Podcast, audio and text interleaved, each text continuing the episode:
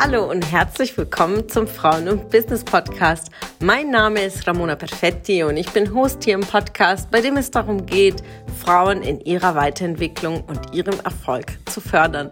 Ich wünsche dir viel Spaß beim Zuhören und tolle Erkenntnisse.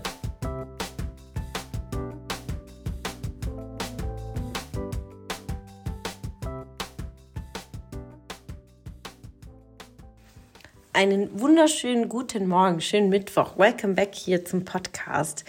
Heute schauen wir uns die unterschiedlichen Immobilienstrategien an.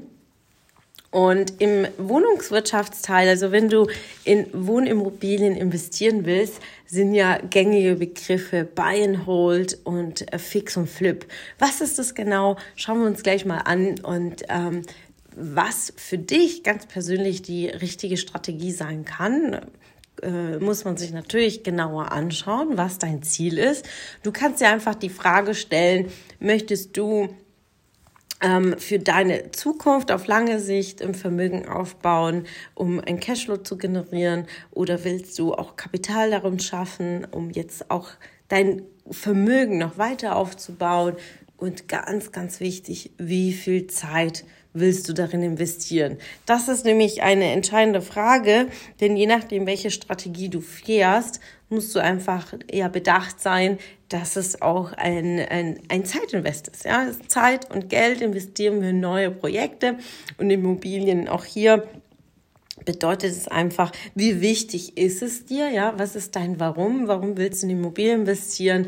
Und dann sich ganz genau schauen, welche Strategie ist für dich geeignet. Ähm, zu den fachlichen Themen, ja, Buy and Hold ist ja äh, die Strategie, um Immobilien anzukaufen, sie in deinem eigenen Portfolio in deinem Bestand zu lassen. Also es ist ein klassischer Bestandsaufbau. Ähm, die Mieteinnahmen, die du generierst, äh, sollten dein, deine Tilgung, deine Zinsen abdecken, sodass du jetzt kein, kein Minus im Monat hast, so einzukaufen.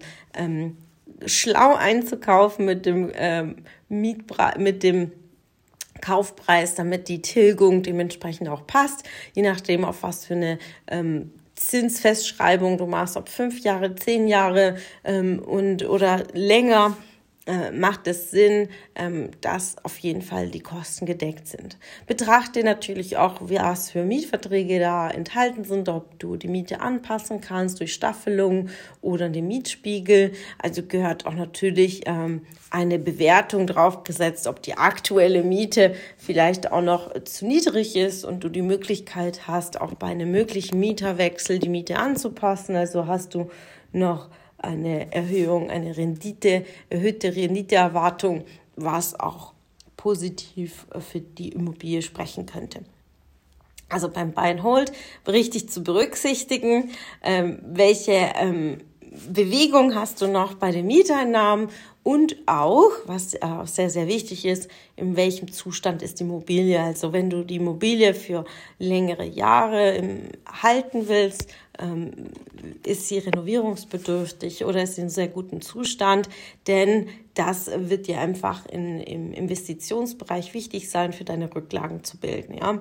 Ist es eine ältere Immobilie, kannst du sie wahrscheinlich auch recht günstig einkaufen, aber dementsprechend musst du für dich ein Budget äh, zur Seite stellen, um diese Maßnahme umzusetzen. Denn, denn wenn es Mängel sind, die dann auch einen Mieter beeinträchtigen, könnte das auch deine Mietereinnahmen ja, ähm, zurückhalten und reduzieren und dementsprechend darauf zu achten, dass die Immobilie in einem guten Zustand ist, damit auch die Mieteinnahmen fließen können.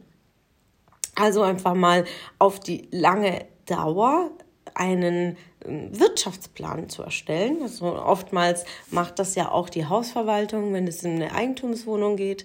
Wenn es um ein Einfamilienhaus geht oder Mehrfamilienhaus, musst du dich schon in der Bewertung, in der Ankaufsphase äh, darüber Gedanken machen, wenn du die Immobilie über mehrere Jahre halten willst. Das heißt, was äh, ist notwendig und zu tun in den nächsten drei Jahren, was ist zu tun in den nächsten fünf Jahren und was ist zu tun in den nächsten zehn Jahren. Das ist eine der gängigsten Berechnungen und Kalkulationen, die ich dir so für dich mitgeben kann. Also was sind meine Einnahmen, was sind meine Ausgaben auch was Zinsen anbelangt, dass man die berücksichtigt, falls du eine Dynamik drin hast, dass deine Zinsen steigen, ähm, um dann auch die Möglichkeit vielleicht zu haben, auch die Miete anzupassen. Sei einfach klar in der Einnahmen, Ausgaben und dann entsprechend auch zu berechnen, was ist dein Cashflow. Ja. Auf lange Sicht, wenn du sagst, im Rentenalter willst du dann ja die äh, Mieteinnahmen als deine ein zweiter Einkommen zur, zur Rente generieren, wenn du überhaupt noch eine Rente bekommen solltest. Also mach dir einfach klar, dass du natürlich die Mieteinnahmen auch versteuern musst. Also einfach mal einen Blick drauf werfen, was sind auch da deine Einnahmen und Ausgaben, um dementsprechend auch eine Hochrechnung machen zu können, wie viel ist zu versteuern. Denn auch hier im Rentenalter ist dann noch wichtig, dass du quartalsweise die Rücklagen bildest für die Steuer. Ja, das ist nämlich wie ein Einkommen, den du generierst über die Steuererklärung auch in der Anlage V&V, also Vermietung und Verpachtung auch anzuzeigen. Denn dein Vermögen, deine Mieteinnahmen ist ein zusätzliches Einkommen, was du generierst und dementsprechend auch in der Steuer abzuführen sind. Ja, dazu zur Folge zum Thema Buy and Hold und ich freue mich, äh, dich morgen wieder zu hören zu einer nächsten Immobilienstrategie. Schön, dass du wieder dabei warst. Was konntest du aus der Folge für dich mitnehmen? Wenn du Teil unserer Community werden willst und auf der Suche nach wertvollen Austausch bist, dann habe ich hier was für dich.